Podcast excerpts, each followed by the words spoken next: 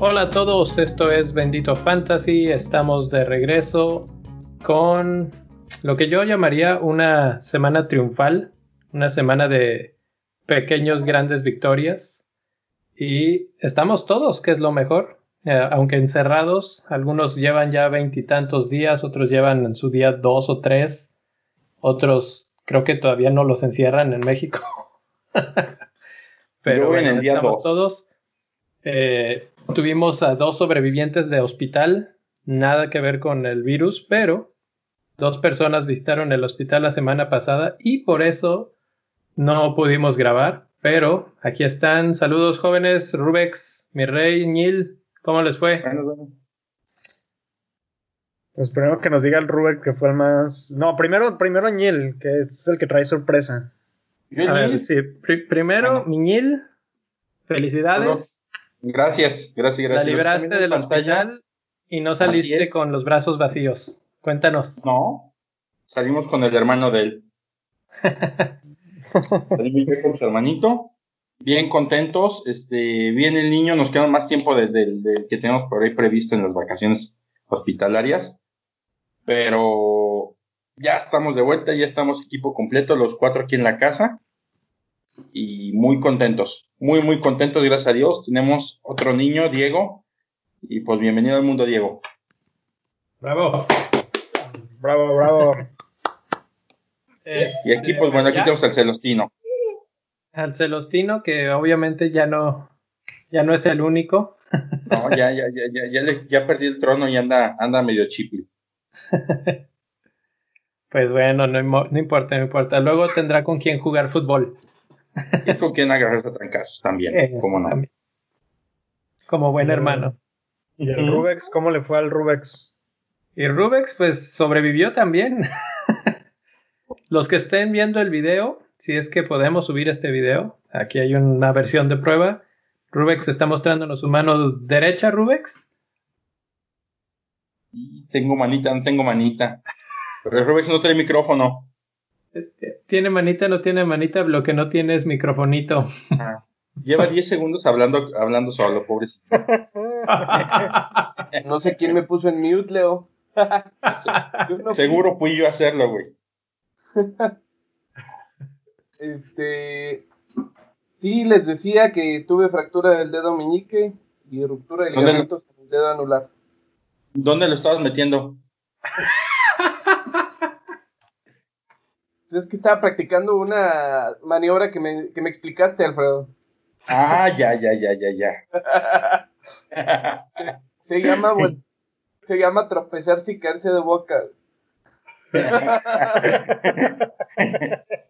los juguetes de los niños le metieron el pie y ahora pues ya pagando las consecuencias. De buenas que fueron los dedos y no la, la boca, es lo que yo digo. bueno, y como dice el Nil, ya traes guante incluido todo el resto de la cuarentena, ¿no? Pues medio. Afortunadamente tengo tres dedos funcionales de cinco. Eso me ayuda a sobrevivir en este mundo que no está diseñado para los zurdos. Y, lo triste es que es la derecha, ¿verdad? Sí. ¿Y ahorita te diste cuenta que el mundo no está diseñado para los zurdos? Pues ahora lo estoy sufriendo en carne propia. Saludos, a los zurdos. a todos los zurdos que nos escuchan. Patrocínanos. Patrocinen al Rubex que necesita tijeras para zurdos. Tenía, tenía dos días que había comprado mi mouse ergonómico. ¿Sí? Y entonces me di cuenta que no sirve para los zurdos. Muy buen punto. Oye, ¿y no venden ese mismo mouse para zurdos? Digo, no, es que lo vayas a comprar, pero. Lo busqué en línea y no.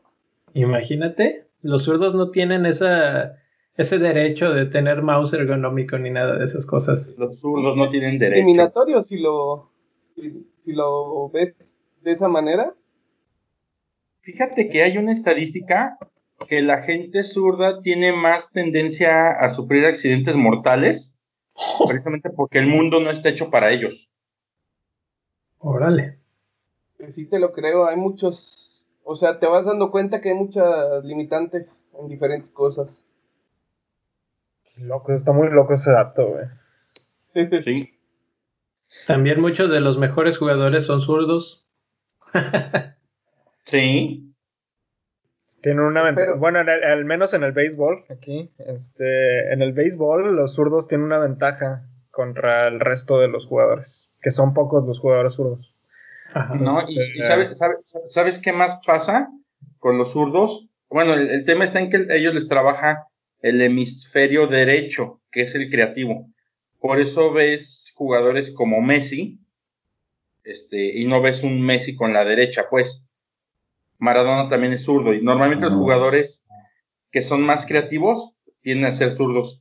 Y otra característica, si ustedes separan, si separan, gran- exactamente, la separan así de brazos cruzados, los zurdos se paran al revés, cruzan los brazos al revés. Ah, bueno, eso sí no te sabría decir porque yo cruzo los brazos de repente de un lado y de repente del otro. O sea que. Ah, eso es por tendencias homosexuales, según lo leí. Bateo para el otro lado, di. Exactamente.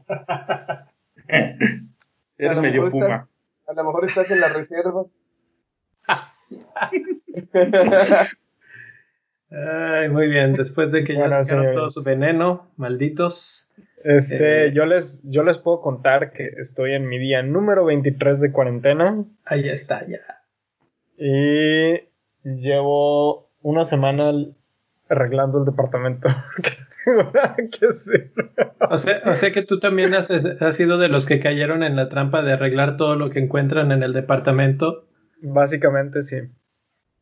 ¿Has Este, comprado cosas para arreglar? Sí, compramos pintura. De hecho, aquí el escritorio en el que tengo la computadora en este momento, este lo despintamos, lo volvimos a pintar. Este, Con arreglamos el balcón.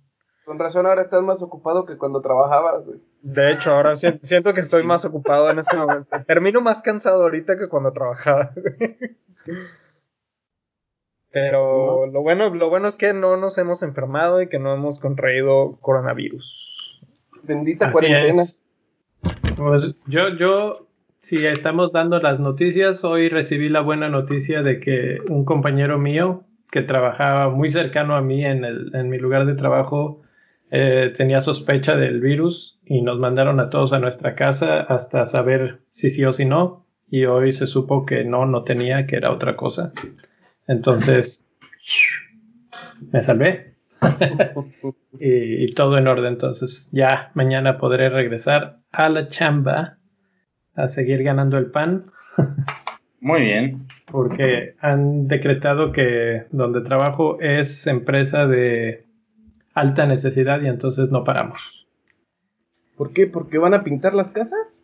Eh, no, pues hay muchos Sí. tipos de productos que van a productos esenciales médicos, eh, de alimentos, Ah, automotriz, aeroespacial. ¿Cuál, ¿Cuál crees tú que es el producto más esencial de tu empresa?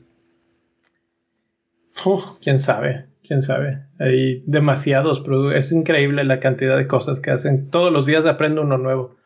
Eh, Pero pues, por ejemplo, la industria de alimentos, eh, si ustedes ven la, cuando abren su lata de qué les gusta, chiles serranos o, o jalapeños en México o de alguna cosa que tenga, o de Coca-Cola incluso, eh, para que la lata no se derrita, digamos, con los ácidos de toda la mugre que tienen a- ahí adentro, se les pone un recubrimiento y ese recubrimiento lo hacemos nosotros. Órale, ¿y ese es Ah. saludable para el consumo humano? Claro, pues si no, no, no estaría a la venta, Dile a tu, No, dile a- dile a tu jefe que nos patrocine, güey. ¿verdad? Sí les voy a decir, Ya, oigan, le, ya les hiciste el comercial, güey. Saludos, PPG. pues sí, así están las cosas. Entonces, pues breve update de lo que ha sido la vida en estos días extraños. Saludos a todos los que están todavía encerrados eh, en España, en otros lados llevan mucho más de 20 días. De hecho, por ahí vimos en las noticias que ya se anunciaba que España está a punto de salir.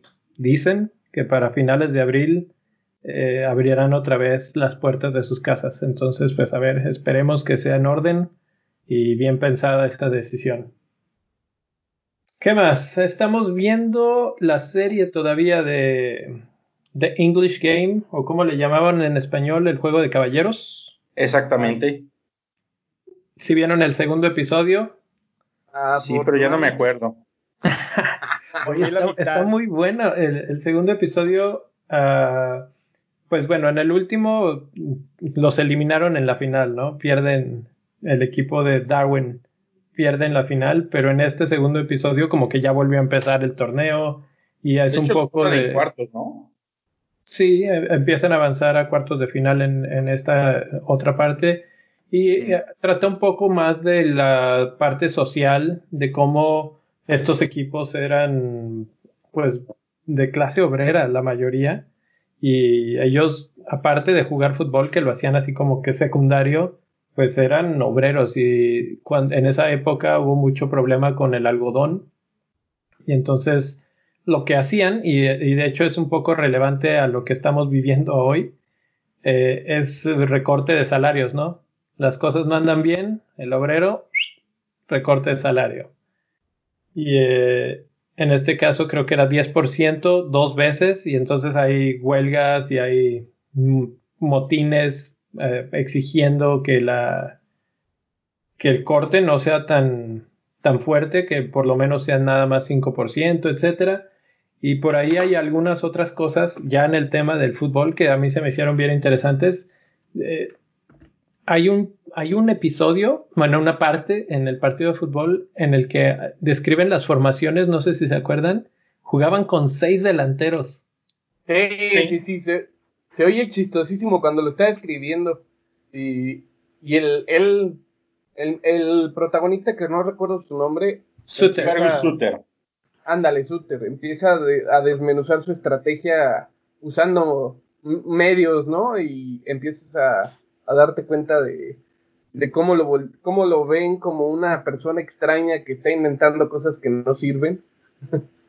Sí, o sea, es este que lo, increíble de la situación es que al parecer tenían como uno o dos defensas y luego todos se aventaban hacia adelante para hacer el, pues no sé, como ocho delanteros.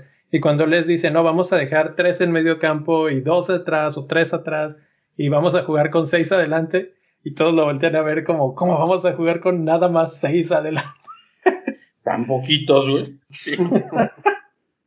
Entonces, a mí, cuando jugaba en la primaria. A mí, exacto, eso es lo que iba a decir. A mí me recordó cuando jugábamos en el, en el colegio y que estábamos así de todos, todo el mundo como, como abejitas atrás del balón. Eh, bueno, pues eso fue de, las notas que tomé, es de los primeros conceptos de formaciones, yo calculo, que fue, que fue por ahí. Y, este, y se me hizo súper interesante que empiezas a pensar ya en, también habla mucho en abrir las bandas, me acordé de Pep Guardiola que por cierto no nos escucha, pero un saludo hasta donde esté por la penosa pérdida de su madre a manos del virus. Y, condolencias al señor. Condolencias. Pero pues es una de las cosas que él practica mucho, ¿no? Eso de jugar con, el, con los jugadores en las bandas muy abierto. Y aquí es justamente lo que el Suter les decía, ¿no? Que ábranse más para que pueda haber espacio y que ellos tengan que abrir, etcétera, etcétera. Entonces, formaciones es una de las cosas. Luego, la otra cosa que me llamó mucho la atención es que hablan del balón. Y, te hace pensar un poco en todo lo que ha cambiado la tecnología de los balones en, la historia, básicamente. No sé si se acuerdan que ahí les dice, bueno, hay una conversación entre él y el dueño, entre Suter y el dueño, que hablan sobre el balón y de que cómo cambia con las condiciones del clima. Si, por ejemplo, está lloviendo, el balón es más pesado, entonces ellos tienen que practicar con, todo, con todas esas condiciones para poder ser competitivos en cualquier condición, digamos, y sobre todo en Inglaterra que llueve mucho. Es más, de hecho, hay, hay documentales que hablan sobre la evolución del balón. Este, por ahí mi papá ahorita me volteé porque estoy, tengo aquí arriba una foto. Se las muestro a ver si alcanza a ver el balón. Exactamente. Es balón de cuero. Pero además se ve ovalado o es mi, o es la sombra. No, creo que es la sombra. No, yo creo que es la sombra. Este, de hecho, él me llegaba a platicar, y, lo, y si ustedes ven videos antiguos se van a dar cuenta, los porteros no atajaban como ahorita que se avientan y a mano cambiada mandan el balón 10 metros al aire. Atajaban abrazando el balón con el pecho. Porque si metían la mano, se llegaban inclusive a fracturar del madrazo que soltaba. Es que esa cosa está pesada, güey. Sí, sí, sí. Pues es que era, era, era, de cuero. Era de cuero, es más, todavía para el. Es como si te pegara a ese, con ese tipo de, de balones, era como si te pegaran con una pelota de béisbol, güey. Sí. Tal cual. De hecho, todavía por ahí hay este, y nada más esa anécdota para la foto. Previo al Mundial de, de Francia 98, juegan Francia y Brasil un partido. Y juegan con uniformes antiguos, con camisa abotonada, balón de cuero, o sea, llegan, la foto va así, todo, hasta el árbitro va ataviado a la, a la antigua, y después de la foto ya cambian este balones y demás, y ya juegan normal. De hecho, siguen jugando con uniformes este, antiguos, pero este, el balón sí lo cambian. Y el balón se veía bien diferente. Por ahí hay una escena donde agarran, lo avientan hacia el aire, y a la hora que bota, pues ya no bota. Es una piedra lo que cae. Sí. Este, sí, sí, sí ha habido muchísimos cambios. Y de hecho, gran parte del por qué de repente tenemos mundiales que explotan en goles es por el tipo de balón que se utiliza. El de Rusia tenía mucha tecnología pensada en eso. Y muchos jugadores se quejaban de, o muchos porteros se quejaban de que el balón tenía mucho juego al momento que lo tiraban. Así es, de hecho, no el de Rusia, creo que el de Sudáfrica fue uno que recuerdo mucho que hablaban de que volaba mucho y que le pegaban y salía como, como pelota más que como balón. El Jabulani. El Jabulani famoso, exactamente. Entonces, bueno, sí te deja pensando un poco eh, históricamente cómo ha cambiado el asunto de los balones y cómo obviamente la tecnología ha mejorado mucho. Y yo me quedé pensando, pues ya ven siempre la discusión de que quién fue mejor, que si Maradona, Pelé, Messi, ¿no?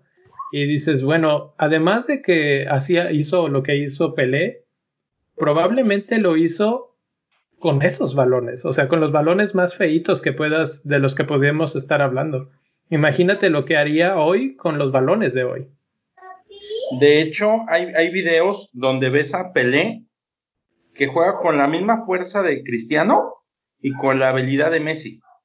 Y el balón y con esos balones de los 70, digo, no, no es de los 1800, que es lo que está en la serie, pero como quiera es algo pues considerable, digo, es otro punto más a, a destacar de su grandísimo talento que tenía. Oh, y sí tenía. Bueno, balones, esa es otra. Y ahorita mencionabas tú, Neil, eh, otro asunto que eran los uniformes. Lo comentábamos la semana pasada, pero los uniformes, eh, pues, eran, sí, una, una playera de algodón, en este caso de Darwin con rayas, y en este, y eran como unos pantaloncillos, no, no diría cortos, como, como tipo de pescador, lo que, que les llegaban a, las, a los tobillos, zapatos grandes, gruesos de obrero. Entonces, e, eso es una cosa, pero en este episodio número 2 surge el, digamos, el concepto de tener un patrocinador o alguien que fabrique uniformes específicamente para el fútbol. No, no hemos visto eso en estos primeros este, episodios, o sea, en qué va a terminar, pero se ve que por ahí vamos a ver tal vez un poco de la historia de los uniformes. Y también es muy interesante el contexto económico, ¿no? Y social en el momento. O sea, cómo se tuvo que revelar el dueño del equipo contra la junta de de, de maestros algodoneros. Sí, exacto para poder este, reactivar el, molino, eh, parar la huelga y convencer a los jugadores de ir a jugar el partido, ¿no?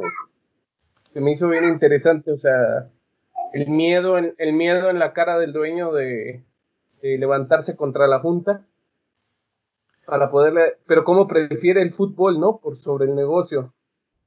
Pues no, no, yo creo que no es que prefiera el fútbol, o sea, él hasta cierto punto en las conversaciones con los futbolistas se da cuenta de que parte de la esencia del pueblo es el fútbol, sí, pero además se da cuenta de que si él no planta cara, los otros siempre le van a, ver como un menor y nunca van a tomar este, ninguna de sus sugerencias, vamos a llamarlo así. Y por lo tanto, pues ahí está todo el tiempo cada que le decían 10% y él decía es que no podemos bajarles más porcentaje a mis empleados, ellos viven al día y no les importaba. Entonces es esa combinación de factores la que hace que, que él finalmente decida eh, pues salir y decir, ¿saben qué? Esto se acabó y así se va a hacer ahora.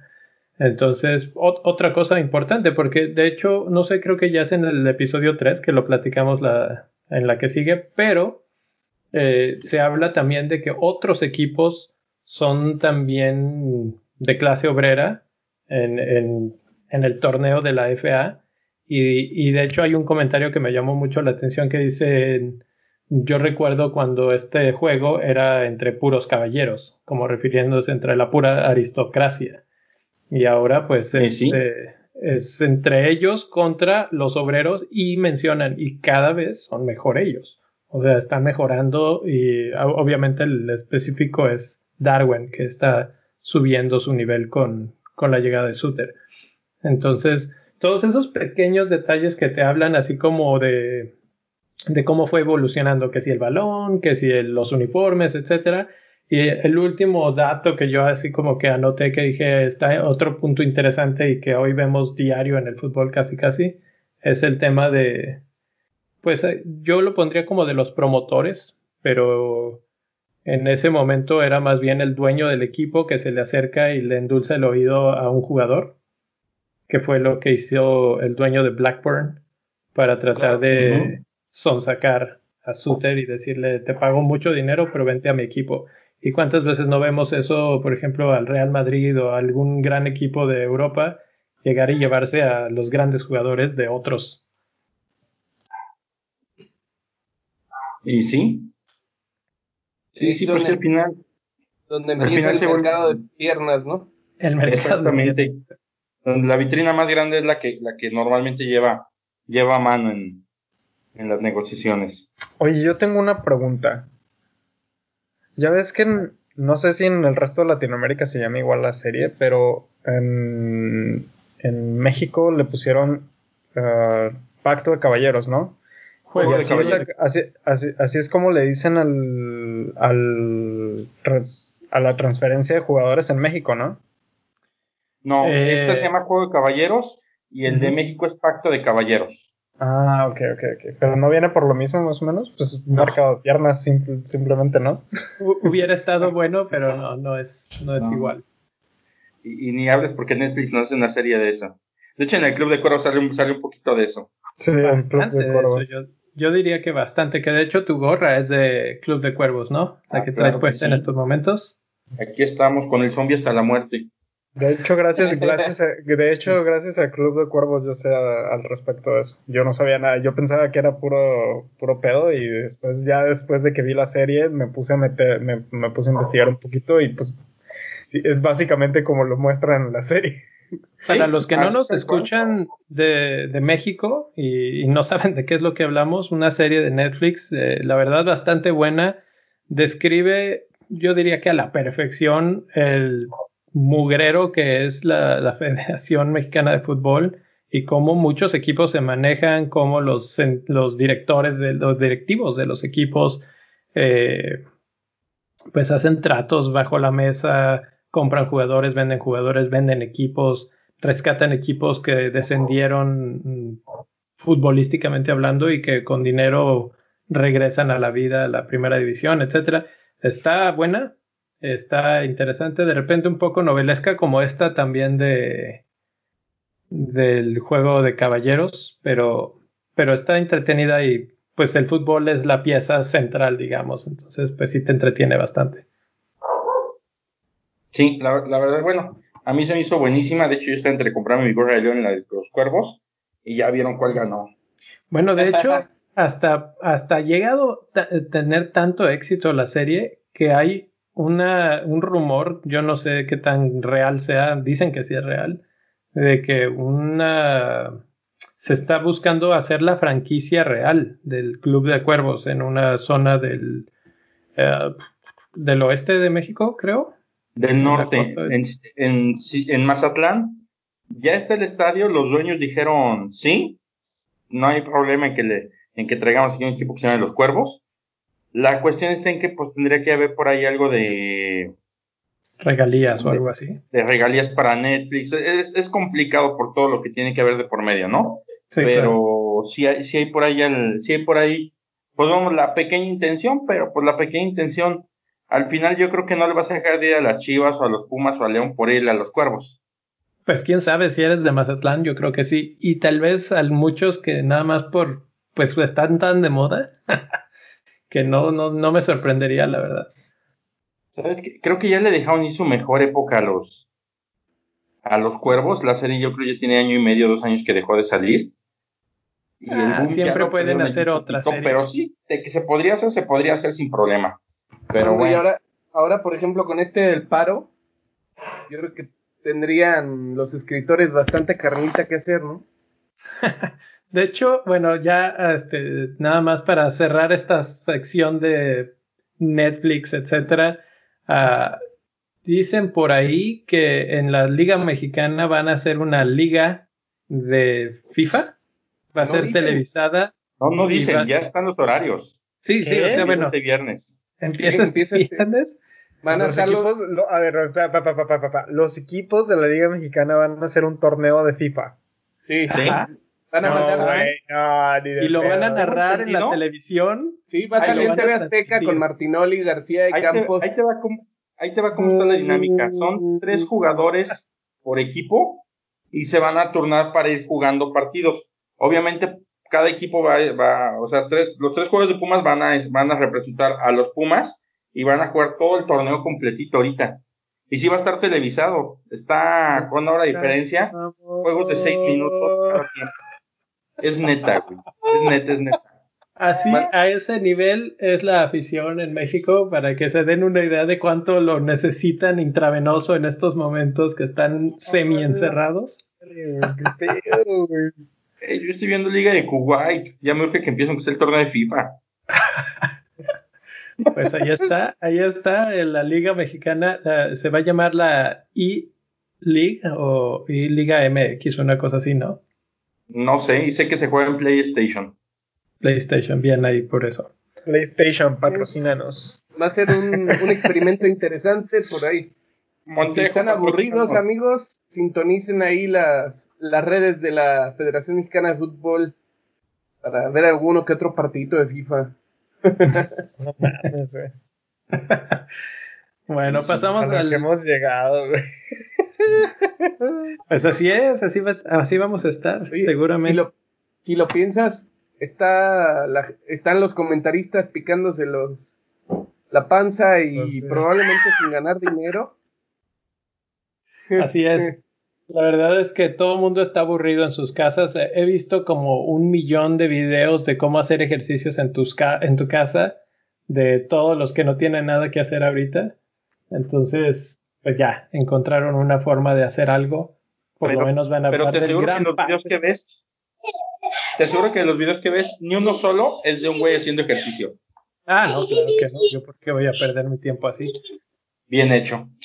Eh, bueno, Vamos a pasar al siguiente tema porque ya llevamos media hora y quería ver, eh, Neil tiene aquí una historia que, de esas que ustedes lo ven y dicen, no, él de dónde va a sacar, pero de repente se inspira y dice que lleva siete cuartillas escritas sobre el fútbol y no nos ha querido decir de qué se trata, pero...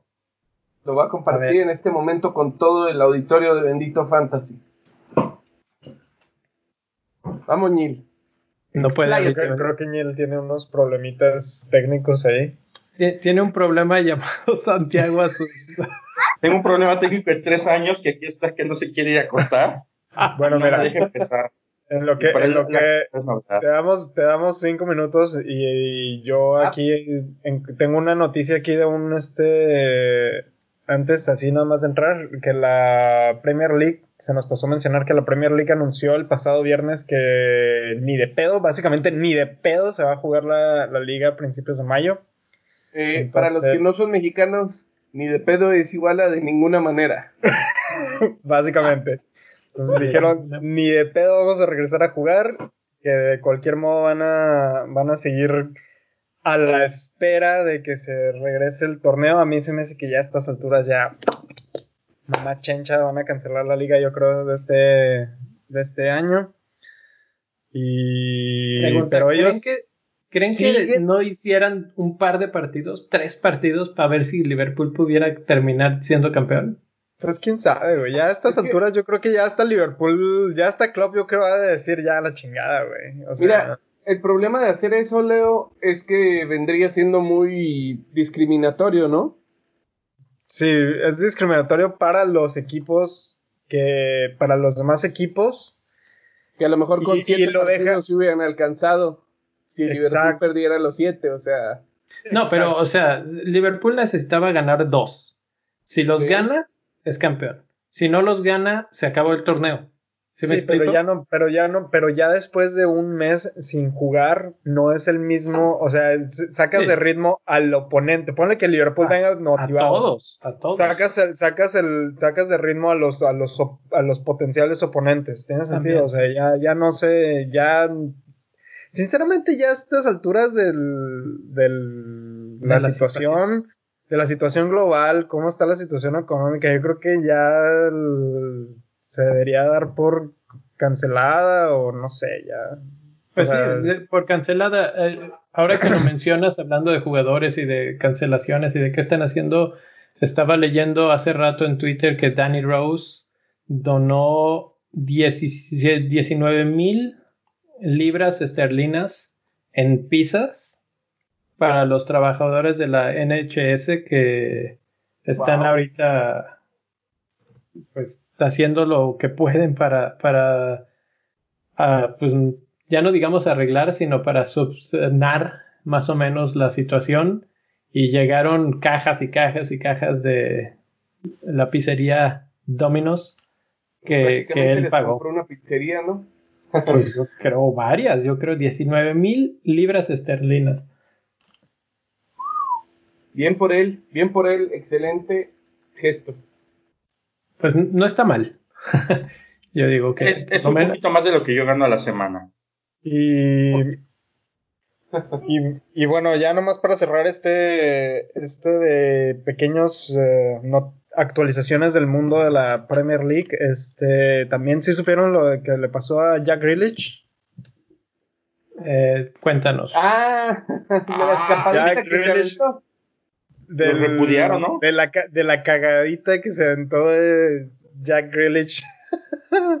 que A hasta ver, tuvo que disculparse públicamente con, Claro. con todo el UK básicamente diciendo que no sabía que había un lockdown.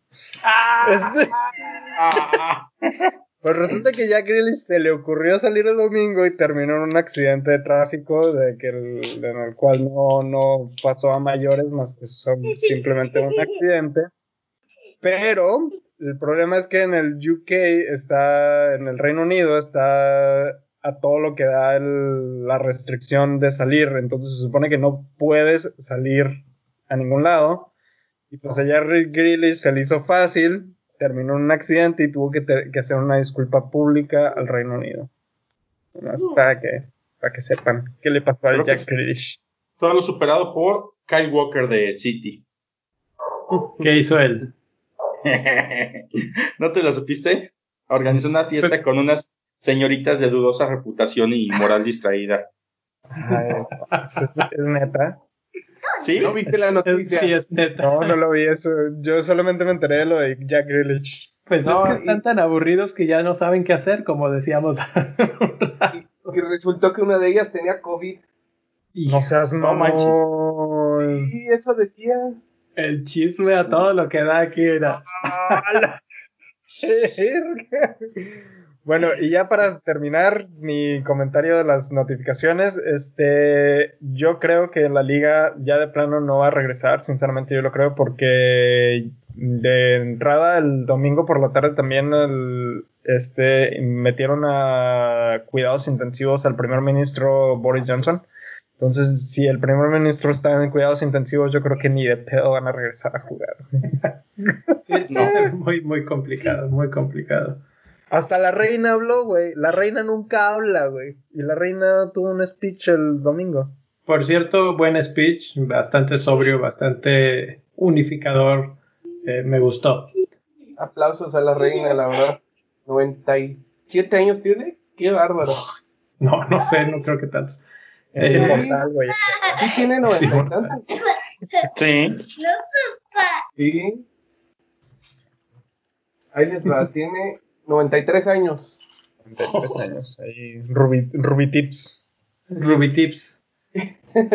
Fíjate, 93 años y habla mejor que el pelmazo de, de nuestro presidente mexicano. Bueno, pero pues hay cosas que nunca van a cambiar, Berre. Hay cosas que nunca, nunca van a cambiar. Pues sí. Por Pues cierto, bueno, nada más para los que, si está el video, nada más vean qué bonita playera me cargo en estos momentos. No se ve la, no se ve la playera, levántate. ¿No? Levántate. ¿Cómo no? E- Eso está No, no, solamente en el YouTube. ¿No? Ustedes No, no, se vio, te lo juro que no se vio. Levántate, levántate y anda. Ay, ñeñe, ay, ñeñe, qué bonito. Próximamente disponible para todo nuestro auditorio. Sí, de hecho, como, como se canceló la liga, ya no sé qué va a pasar, pero mi plan era que al campeón de, de la liga de Bendito Fantasy le llegara un regalo de parte de nosotros y por ahí podría haber sido una de estas playeras Bendito Fantasy. ya veremos, ya veremos qué rato nos van a pasa. decir que demos por anulada la liga y que ya. Aquí. Sí, así como que, bueno, pues se anuló la liga, ¿qué podemos hacer? no se pierdan la próxima temporada, ya saben. Entonces, si no armamos un, un pequeño cuadrangular de FIFA con los, con los 10 primeros. Dale, ahí se podrían armar las retas entre la Messi y el, y el Nil, güey. Eh, No, deja tú. No, Sí, esos serían los a- 10 últimos. güey. Que, que se armen las retas entre, no- entre Bendito Fantasy y la Liga Mexicana. ah, güey, te mamaste, eso estaría chingón, güey. Ah, ¿verdad? Podemos ponerlo en la mesa. Vamos- Bueno, vamos a, a mandarles uno- unos correos ahí. Por, por ahí podrían haber ligas en España, en. ¿Dónde más? En Perú, en Chile, que nos escuchan. En Argentina, huevo, ay. Argentina, Venezuela, México. Excelente, suena bien. Yo creo que sí vamos a venir, sí tenemos que empezar a organizar algo ahí, una liga bendito fantasy de Fantasy. FIFA o algo así. Ya no, nomás este, man- manda unos dolaritos para comprarme un play, Leo. Para comprarte un PlayStation. Leo, financianos el PlayStation, güey. Ah, estás viendo, estás viendo que me, que me quieren dejar con menos sueldo y todavía me dices. Creo que el Nil por fin, por fin pudo dormir a su hijo. No, no es cierto, no lo durmió, pero ya lo No, fregó. no, no lo dormí. No, no, no. lo amarró a los brazos de su madre. Vamos a entrar a la No sección, a la sección de Bendito Ñil. Bendito Nil, a ver. Los cuentos de Ultratumba. ¿Qué demonios escribiste, Nil? Ahí te va, les platico, este, había por ahí un rumor que alguna vez me contó mi papá sobre la selección de Hungría. Cabe mencionar, mi papá nació en el 30, entonces, pues le tocó prácticamente toda la historia de los mundiales con pleno, con, con, con pleno noción del Ujú. 50 en adelante, entonces había un mundial de historias. Y me platicaba sobre- un poquito sobre la selección de Hungría, quise confirmar el dato, no encontré una fuente oficial que me confirmara el dato en específico, pero sí encontré varias fuentes que también lo mencionaban. Entonces, como una leyenda urbana que se dio con, con esta selección, y pues bueno, y ya la regué porque les iba a preguntar si sabían quiénes eran los padres de la Holanda de Cruyff y del tiki-taka y del A fútbol ver, total. primero, en primero que nada. ¿quién es el tiquitaca, güey? El tiki-taka luego te lo presento. Los incultos no lo conocen, pero es la forma de juego que mejor se desarrolló en los últimos años.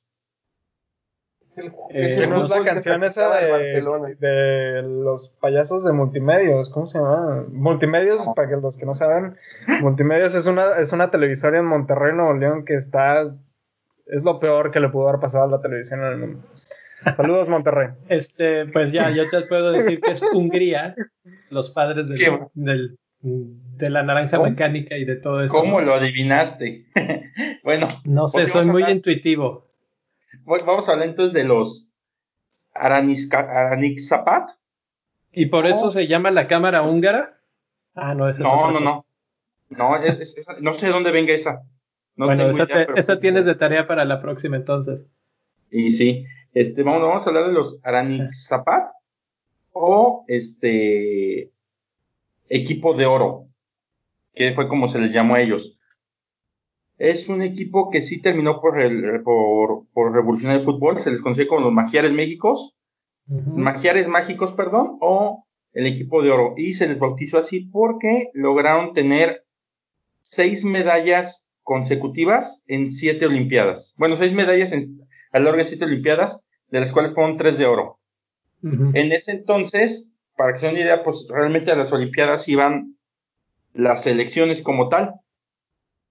No iban los, este, no eran sub-23, no había, no había ninguna limitación.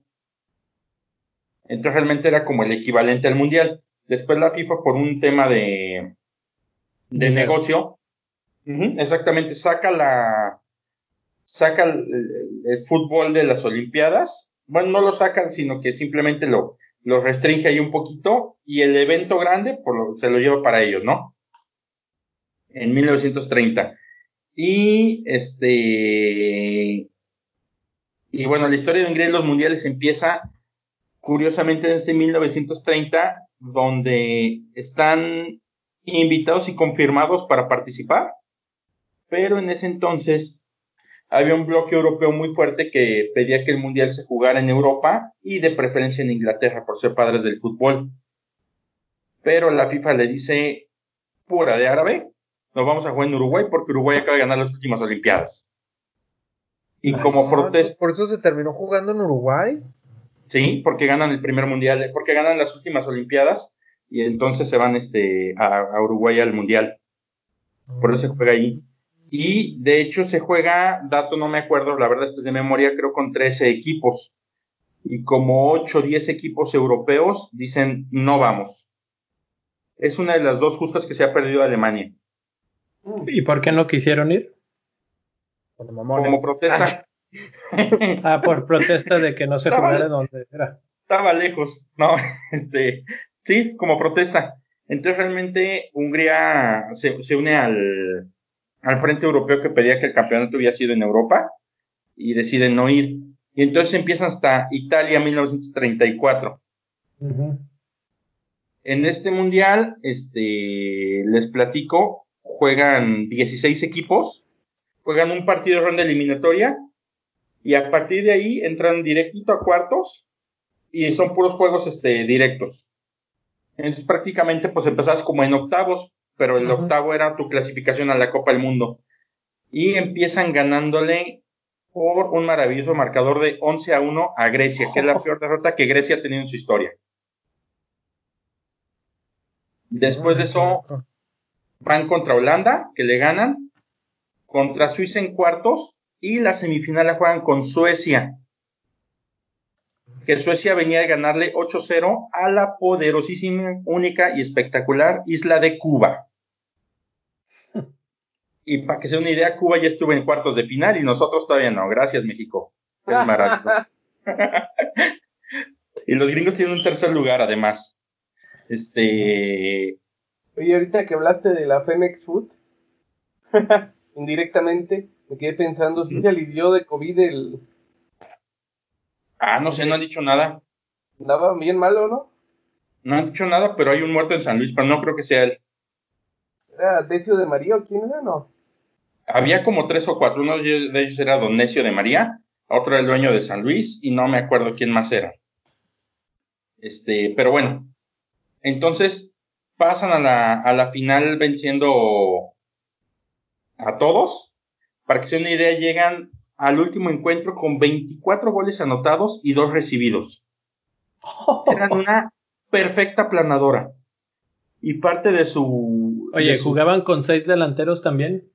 Sí, sí, sí. De hecho, es más, si ustedes juegan futbolitos todavía de, de los que les meten la moneda, en cinco pelotitas y demás, Ajá. si se fijan, casi todos son con dos defensas, tres medios, cinco delanteros.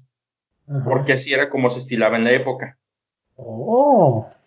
De hecho- Oh, what you say. Ahorita vamos a platicar un poquito de eso, porque precisamente los húngaros son los que empiezan a, a- a modificar este concepto de las alineaciones. Llegan a- entonces a la final contra la Italia de Mussolini. Y este, curiosamente, esta Italia era abucheada en cada partido, cosa que les valía madre, nada más le tenían miedo al látigo de, de su dictador, pero al- a, la, al- a la afición no. Y terminan venciendo 4-2 en un juego muy dudoso a, a los húngaros. Italia Esta gana. Italia gana. Italia gana su Ajá. mundial. Y este. ¡Eh! Ya les conté mal la historia. En Italia Ya. 34, ya la cagué. Empezando y cagando. En Italia 34 juegan, vencen a Austria y a Suecia 4-1. Se acaban de separar de Austria, entonces ahí hay un, un- un pique político también interesante. Y en semifinales, Austria- no en cuartos de final, perdón, Austria los vuelve a sacar. Este, pensé que ellos habían vencido 4-1 en, en, en cuartos de final, Austria lo saca. Y en el 38, que es mundial en Francia, es donde se da todo esto. De hecho, el país galo es el que abuchea a los italianos. Ok. Y, les digo, y con, con este, y pues al final terminan venciendo 4 por 2, que apoyó un segundo lugar en un mundial es bastante decoroso. Pues sí. Ya quisiera. Y sí, ya después de eso, pues bueno, la, la planadora húngara ve, truncado por ahí su, su paso por los conflictos béli- bélicos que, que dominan al mundo. Hablamos de la Segunda Guerra Mundial. Y este, según cuentan las historias, este fue el dato que, que me, que me empujó a hacer toda la investigación. Hungría sí recluta a todos los húngaros en edad de pelear, los llama, los junta y en específico a los que jugaban fútbol mejor, a todos los llama, los encuartela y en lugar de darles un rifle, les da una pelota y los, de- los pone a jugar durante tres o cuatro años. Y es lo único que hace Hungría. Le van de madre las armas, se dedican todos a patear un balón, no me interesa y vamos a, vamos a mantener un buen equipo. Y la otra, pues vamos a preservar jugadores. Al final de la Segunda Guerra Mundial, pues nadie tenía jugadores realmente. De hecho, inclusive por esto el Real Madrid es tan ganador en Europa, porque recluta de los jugadores que había y los demás equipos no tenían con qué competirle. Por eso tiene un montón de títulos este, al principio de, la, de, la, de las Copas de Europa. Pero bueno, eso, ese es otro tema. Pues es otra Este, historia. Es otra historia que a lo mejor en algún momento platicamos. Vamos Y bueno, después del que mun- traer invitados para esa historia. No, no, no Ah. lo quiero invitado, olvídalo.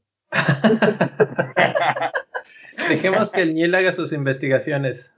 Sí, no. No, no, no, no, no, no quiero, no quiero aquí ese invitado. Este, Saludos. saludos al Reno, un abrazo. Y bueno, inclu- inclusive una vez concluida la guerra, este, Hungría destrozada, igual que toda Europa, se niega a las Olimpiadas del 48, que se dan en Londres, que de hecho son conocidos como los, como los Juegos de la Austeridad. Van nada más 4.000 atletas de 59 países, la gran mayoría países que no fueron tocados por la guerra. Estamos hablando de lo mejor de Jamaica, este, Estados Unidos, Argentina, Brasil, China. La Unión Soviética dice que sí vaya a la mera hora, no llega.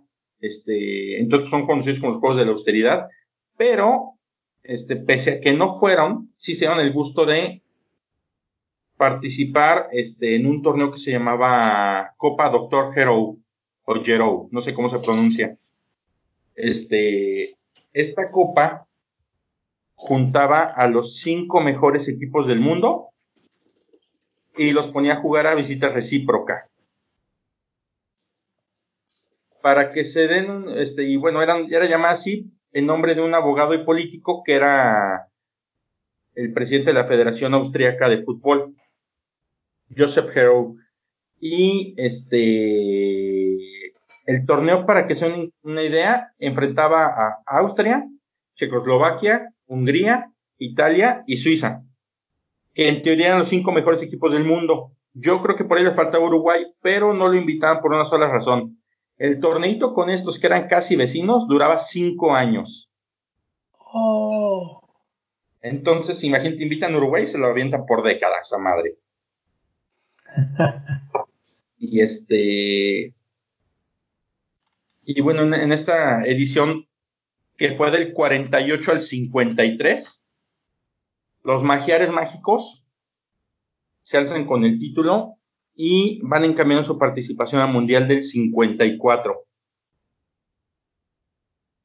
En ese Inter del 48-53, mientras, mientras juegan la Copa Dr. Gero, también van a las Olimpiadas de Helsinki en Finlandia en 1952 y se llevan la medalla de oro aplastando a todo mundo.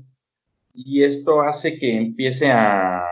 De hecho, aquí, aquí exactamente es donde nace este, este, este mote de los magiares poderosos en estas Olimpiadas, de los, perdón, del equipo de oro.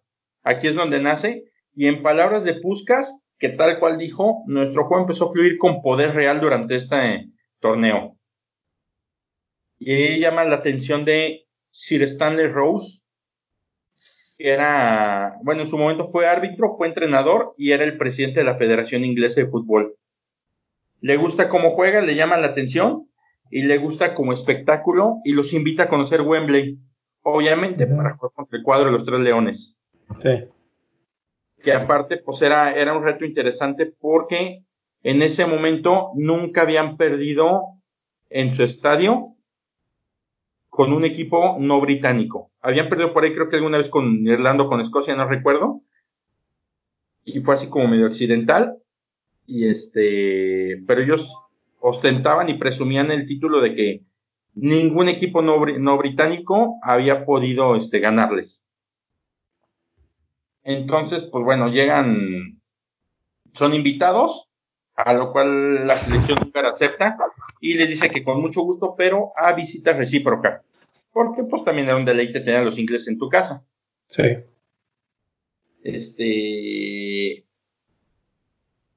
La selección húngara llega este, a este momento a jugar contra los ingleses y les pinta la maravillosa cantidad de seis goles en la frente. ¿En Wembley? En Wembley. Es la madriza más grande de Inglaterra en su historia. Seis goles a tres. Y este, que por ahí leí, leí este una nota que decía el entrenador inglés en ese momento, no se preocupen, vamos a ir a su casa y tendremos la oportunidad de humillarlos. En ese, en ese Inter, Hungría se da el lujo de, bueno, no se da el lujo, tiene, tiene partidos contra Italia de visita que le gana 3-0, Suecia que le gana 4 por 2, Checoslovaquia 5 por 1, Austria 3 a 2, empate local con Suecia 2-2, el juego que les mencionaba con Hungría, le gana Egipto 3-0, a Austria de visita 1-0, y por fin tienen la posibilidad los ingleses. ¿Cuánto tiempo pasó? ¿Una semana o, dos años? ¿Entre qué y qué? Entre, la visita a Wembley y, la, visita de Inglaterra a Hungría. Ahorita te digo, el 25 de octubre del 53 van a jugar a Wembley. El 23 de mayo del 54, estamos hablando es como de seis mesecitos. Ah, ok, ok. Van a jugar a Budapest eso ya tiene mucho más sentido. Yo dije, bueno, pues si era visita recíproca, pues cuánto está. en una semana se dieron lujo de acabar con todos los equipos de Europa, ¿o qué? No, y deja de eso. Jugaron contra todos los mejores equipos. Estos partidos todavía son parte de la gira de, del torneo este de Joseph Giroud. Ajá. Son parte de ellos y no pierden ninguno. Lo peor que les pasa es un empate a dos de locales. Y bueno, en la visita de Inglaterra a Budapest, donde iban a cobrar venganza y el equipo de la Rosa no iba a ser mancillado, se llevan siete goles a uno. Le ponen tremenda madriza a los ingleses. Siete a uno, o sea que el global, ¿qué quedó? Eh, ¿Fueron 6-3 el primero? 13-4. así nomás, tranquilitos. Un León Pumas cualquiera. Exactamente. Pobre León, ¿por qué los hace sufrir así? aquí nada más estoy, estoy aquí checando las fechas, este, nomás para ponerlo en contexto. La vez que fue el, Hungría a Wembley fue el 25 de noviembre del 53 y el partido de regreso en Budapest fue el 23 de mayo del 54. O sea, sí pasaron seis meses, básicamente. Ajá. Exactamente. A ver, tengo una, tengo una pregunta. ¿Cómo por qué página vamos en esta parte de la historia? Vamos en la 2. En la 2, me encanta. Me encanta porque vamos aproximadamente 55 minutos del podcast. ¿Quieres dar los últimos datos antes de despedirnos y guardamos el resto para la próxima, para la próxima semana? Pues es que lo que sigue es entrando al mundial. Entonces, si quieren, nos vemos llegando al mundial. Ándale. Que se pone buenísimo. Está perfecto. Y este, y ya, ya, ya, le, ya le entramos la semana que viene a, a esa parte. Súper bien, súper bien. Ahí este, le podemos dar entonces una pausa y pues ya saben a lo que vienen, si se quedaron hasta acá, ya saben a lo que viene la semana que entra, tal vez un poquito más de la serie. Tercer episodio, seguiremos viendo qué, qué pasa, si hay alguna actualización con respecto a la liga de la vida real a ver cómo nos fue en el FIFA, en la Liga Mexicana. Y, a ver qué otro, a ver qué otro jugador la caga en la, en la semana. a ver quién, a ver quién va, compra más pizzas, a ver quién hace primero algo bueno o algo malo, pizzas o más fiestas. pizzas o pizzas. Pizzas o pizzas. Exactamente. Por, supuesto, déjenos sus comentarios, sugerencias. Déjenos un review. tema. déjenos un review en Apple, en Apple Podcast, porfa. O si mejor mandamos a Neil a escribir otra cosa. Díganos de qué quieren, de qué quieren que hablemos, y aquí les echamos una investigada. Así es. Ándale. Es, es, parte de la terapia esto para podernos no volver locos en la casa. Eh, algunos se ponen a tejer, otros se ponen a romperse los dedos, otros eh, pintan toda la casa, los escritorios, etcétera. El Niel escribe, este, ustedes díganos qué más podemos hacer y pues ahí vemos, ahí vemos si se puede. Lo intentaremos con todo gusto. Y yo creo que con eso nos despedimos. No se olviden de seguirnos en la cuenta de Twitter en arroba bendito fantasy y en los cuentas de Twitter personales eh, Rubex. R Valenzuela S. Y mi rey. A mí me pueden encontrar en arroba mi rey FPL. Al lo pueden encontrar en arroba albañil 8, como albañil pero sin ñ. Con N. Y a mí en arroba Don Fantasy-FPL. Y bueno, pues suscríbanse al podcast que ahorita no es de fantasy, pero seguimos hablando de cosas de la vida, manteniéndonos ocupados y sobre todo de fútbol. De alguna u otra forma el fútbol siempre está en nuestras vidas y pues nos vemos la próxima semana, nos escuchamos y tal vez nos vemos la próxima semana. Estén en casa y saludables. Saludos a todos, un abrazo fuerte. Bye. Un abrazo, cuídense. Bye, ánimo, Bye bye, cuídense, no salgan, lávense las manos.